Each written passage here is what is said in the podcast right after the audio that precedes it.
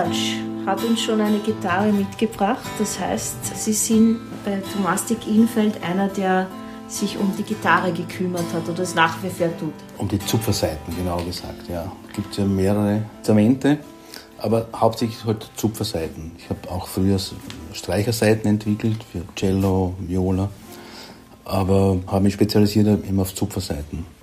Um. Wie zum Beispiel für George Benson. Der hat mir angerufen in Amerika bei unserem Großhändler.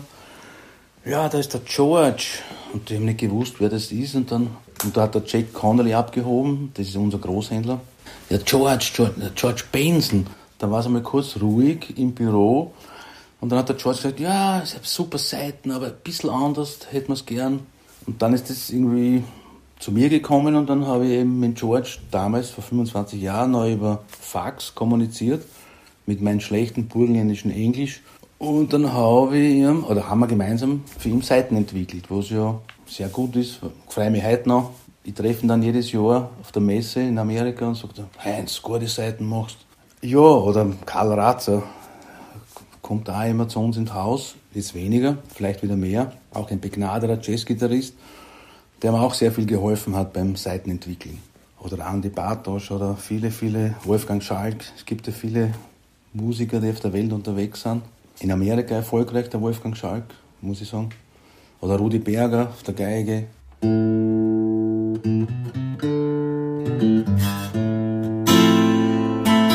Was soll man sagen zum Entwickeln von Seiten? Man muss, glaube ich, viel zuhören können, dass man das verbindet, dass man technische Geschichte von einer Seite in die musikalische umgesetzt, umbringt, glaube ich. Ja, da muss man halt viel zuhören können und ein bisschen was verstehen halt. Aber viel zuhören ist, glaube ich, wichtig. Und war dein Weg vom Instrument? Bist du selbst Gitarrist? Ja, ein bisschen. Hobbymäßig, kann man sagen. Ah, ich war 20 Jahre in der Jazzband gespielt. Urga haben wir Kassen. Viel Psychologen erspart durch den Proberaum.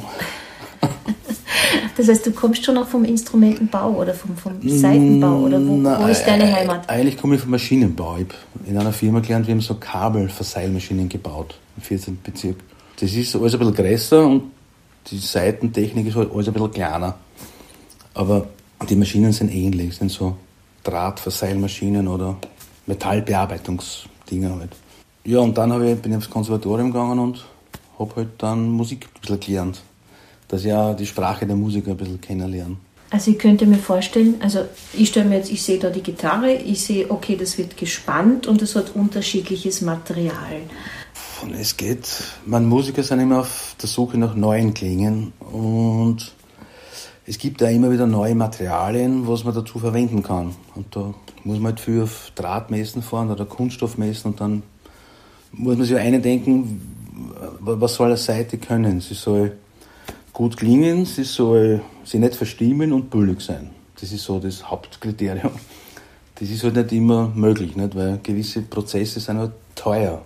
Und ich kann nicht zugreifen auf 100 Jahre Domastik, da haben wir ja die Vorgänger auch schon sehr viel probiert und mit Musikern sich ausgetauscht, dass halt der optimale Klang für das Instrument passt.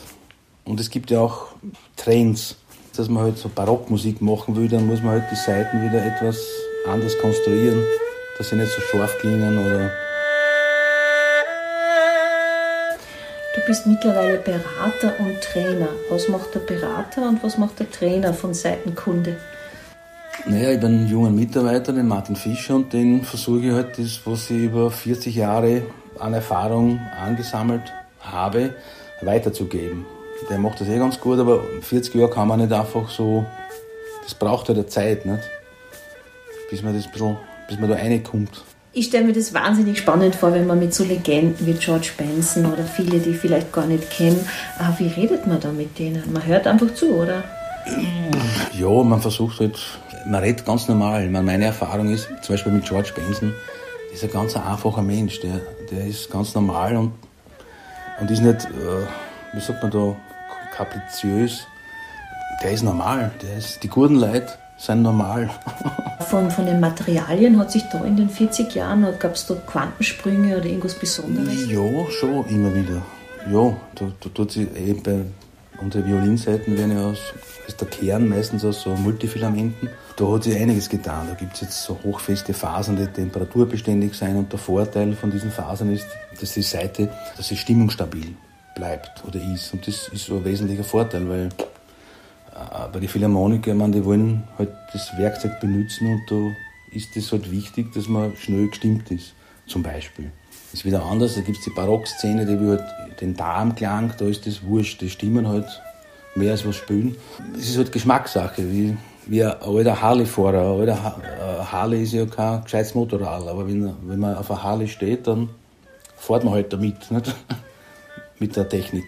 Wenn du jetzt so zurückschaust auf die 40 Jahre, was hat dich so am meisten überrascht? Oder was waren echt so Aha-Momente? Ja, zum Beispiel war ich in Brasilien, da habe ich gefragt, ob sie die Firma Tomastik kennen. Haben sie gesagt, na, wir spielen Dominantseiten. Und die Dominantseiten ist ja von Tomastik, das war irgendwie eine schöne Überraschung, kann man sagen.